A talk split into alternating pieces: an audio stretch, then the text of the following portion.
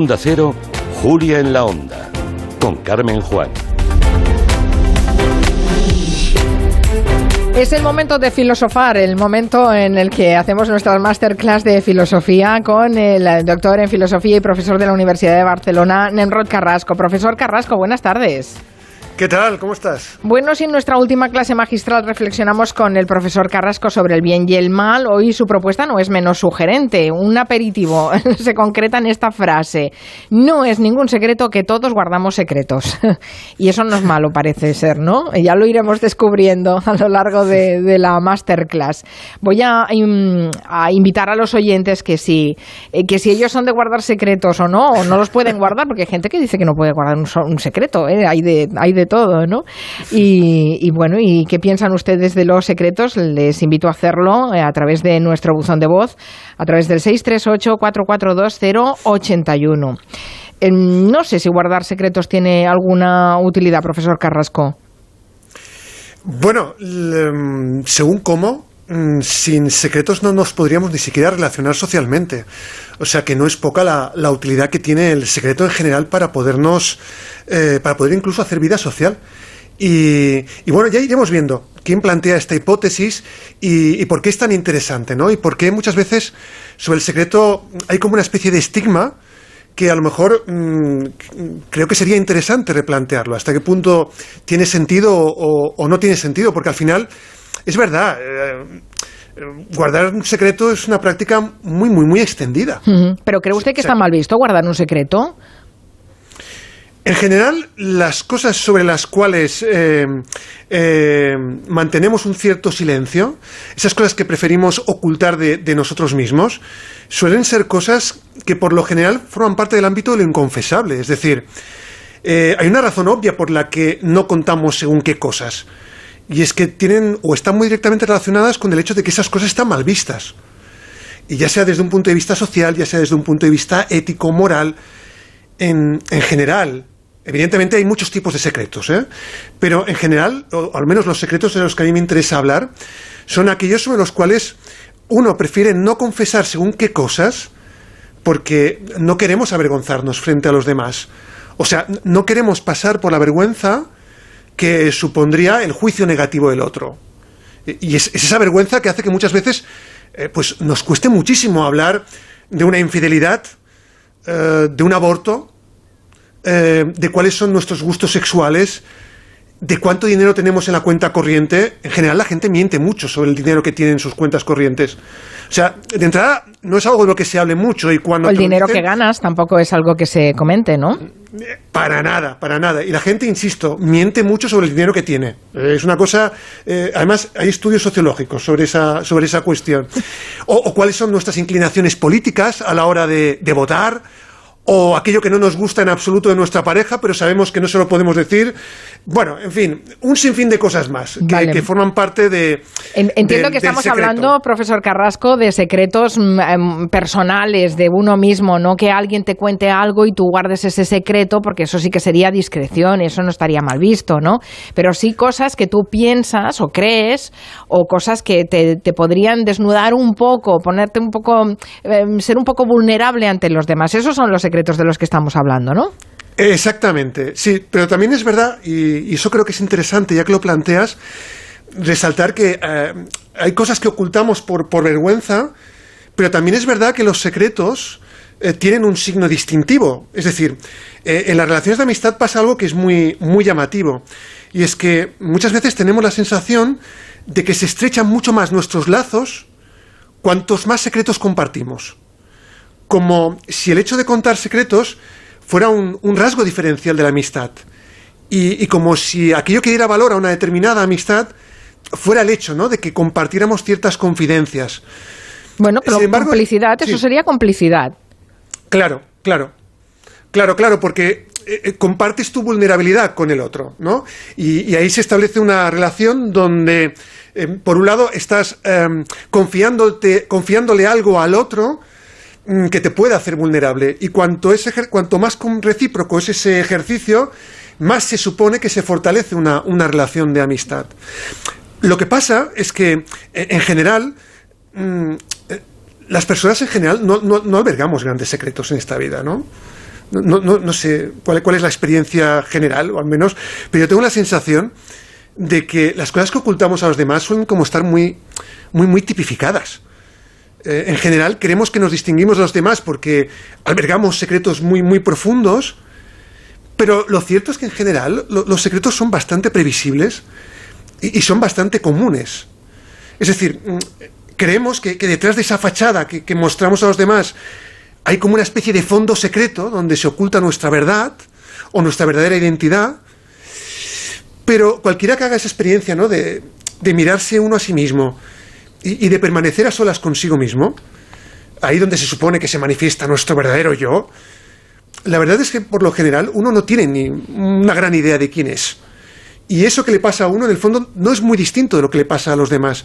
Es decir, eh, lo que quiero decir es que no hay un yo secreto, no hay un yo oculto eh, en el interior de cada uno de nosotros. Y a mí me parece que esa es la verdad que nos revelan los secretos. Es decir, nos creemos muy especiales, pero a la luz de los secretos que solemos tener la mayoría, en realidad no somos tan especiales como nos gustaríamos eh, imaginar. O sea que nada, O sea, que todo es muy vulgar, que ya nos podemos Sí, hacer una idea de que pensamos que somos así misteriosos o que tal, pero Sí, no, eh, todos son iguales, No. todos somos iguales. Sí.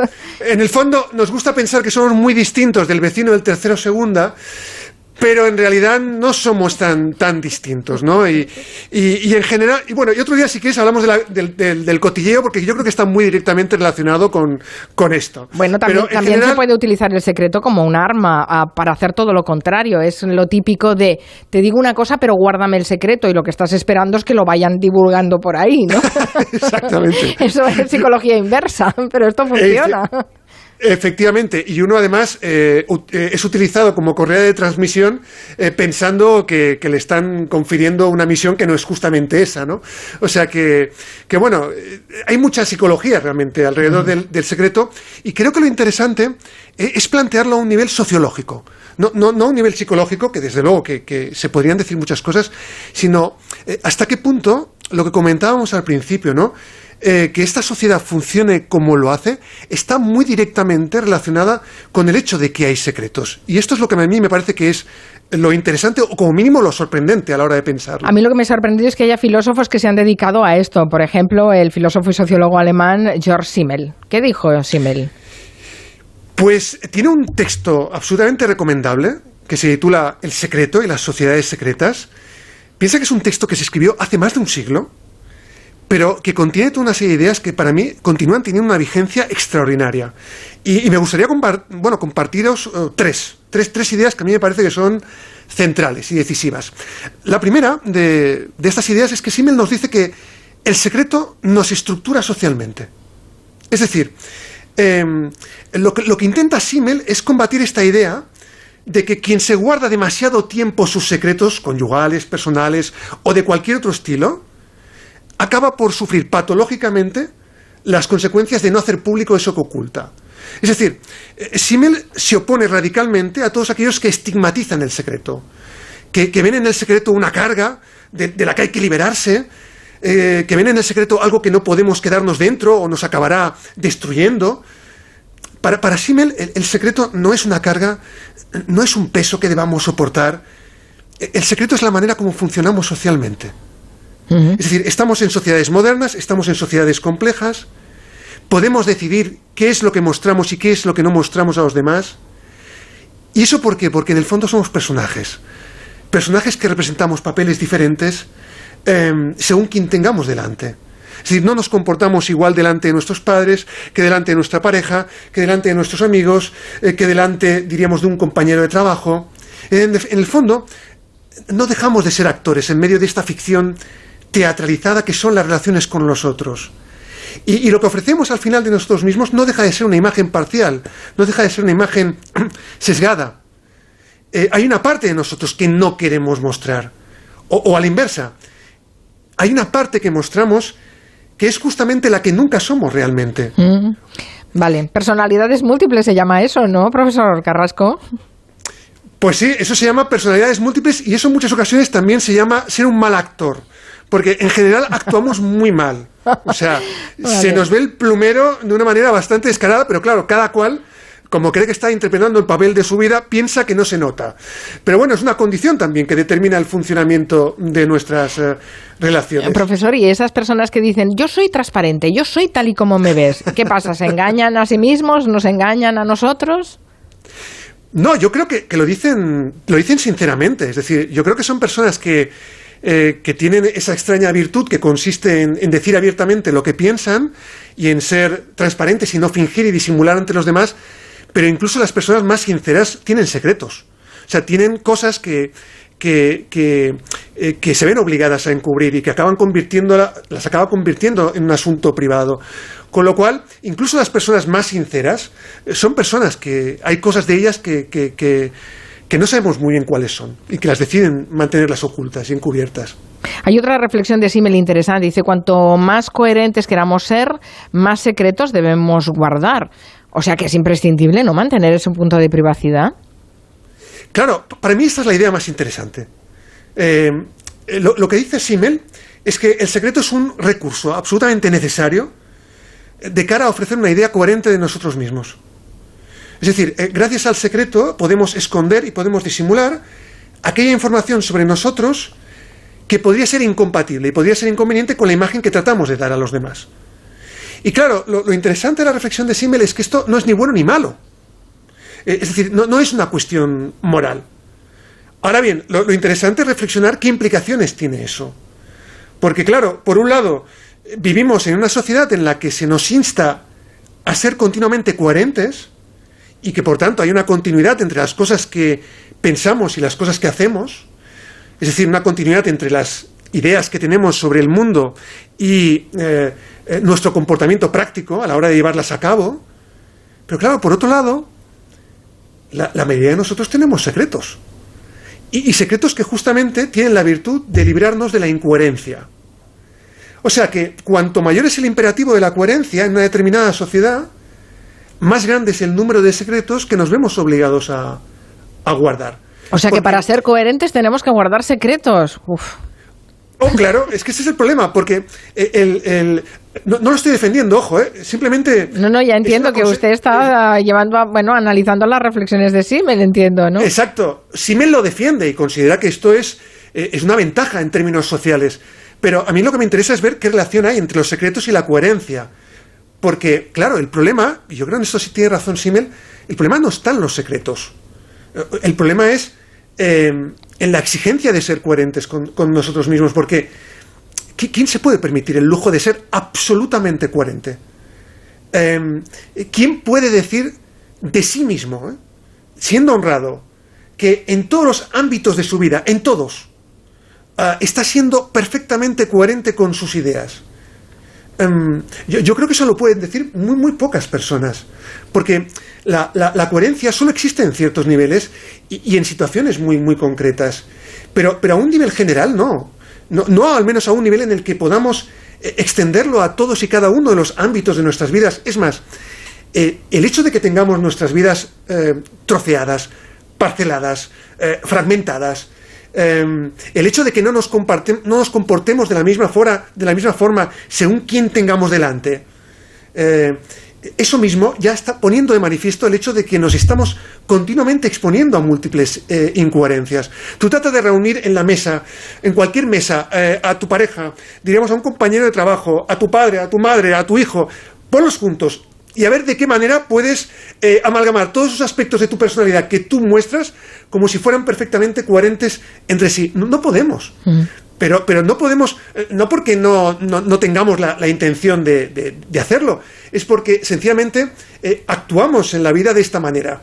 Y a nivel, insisto, de, coherencia es que es muy difícil ser coherente. hay mucha gente que practica el poliamor y, no puede evitar tener momentos de celos.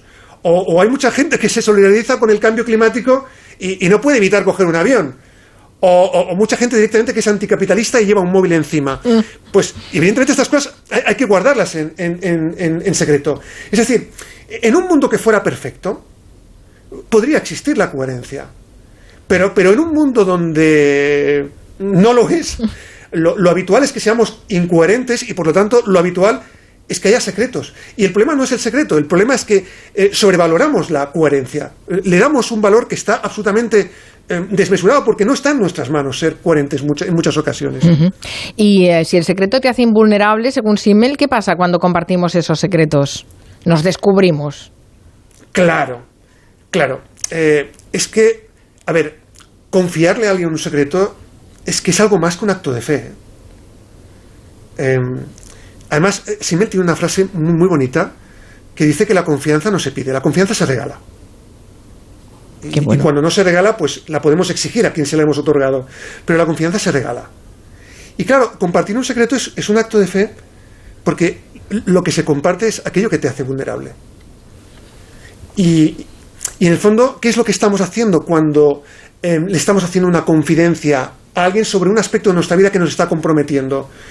Pues le estamos confiando al otro el poder de hacer lo que quiera con nuestra imagen. Y claro, hay quien dice que la confidencia siempre pone en una situación difícil a quien la escucha. Yo esto lo he escuchado. Es decir, eh, el hecho de que podamos estar contándole algo a alguien mm, le pueda comprometer y le pueda crear em, determinados dilemas morales, porque claro, guardar secretos muchas veces también implica ah, mentir a los demás. Pero claro, también se puede ver desde la perspectiva opuesta. Y es que un secreto también puede generar un sentimiento de complicidad una aproximación con el otro. E incluso el hecho de ser guardianes de según qué tipo de secretos también mm, tiene un punto de vanidad. E, es una muestra de la importancia que podemos tener para según qué tipo de personas. E, en todo caso, e, el hecho de que podamos erigirnos en guardianes de según qué tipo de sombra, de, según qué tipo de secretos, eh, yo creo que desmonta el mito de hasta qué punto para mucha gente le cuesta mucho mantener según qué tipos de secretos, porque no es verdad. Yo, conozco mucha gente que es capaz de llevarse según qué tipo de secretos hasta la tumba.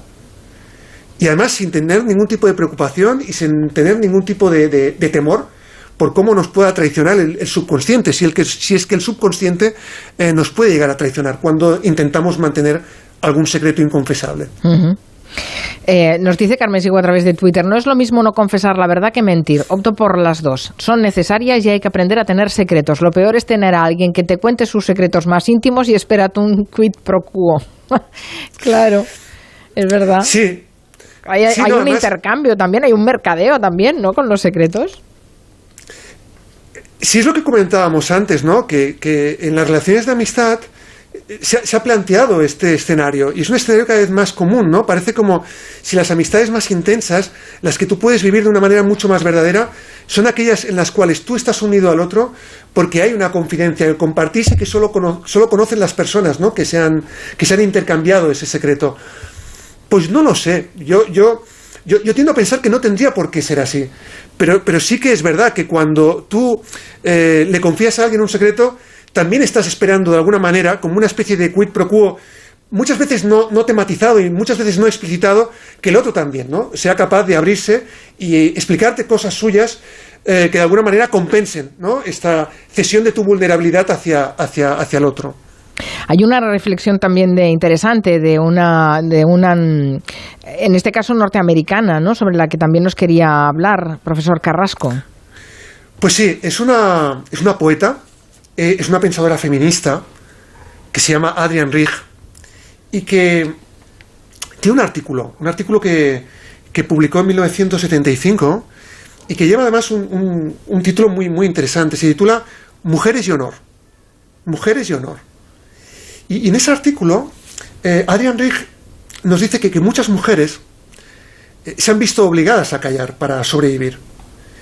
Y, que se han visto obligadas a mostrarse a los demás eh, como se esperaba que debía mostrarse una mujer, es decir, eh, como una mujer honrada y como una mujer íntegra. Em, eso que han callado muchas mujeres es lo que ha permitido que instituciones como la pareja o, la familia pues eh, hayan podido de alguna manera ser preservadas.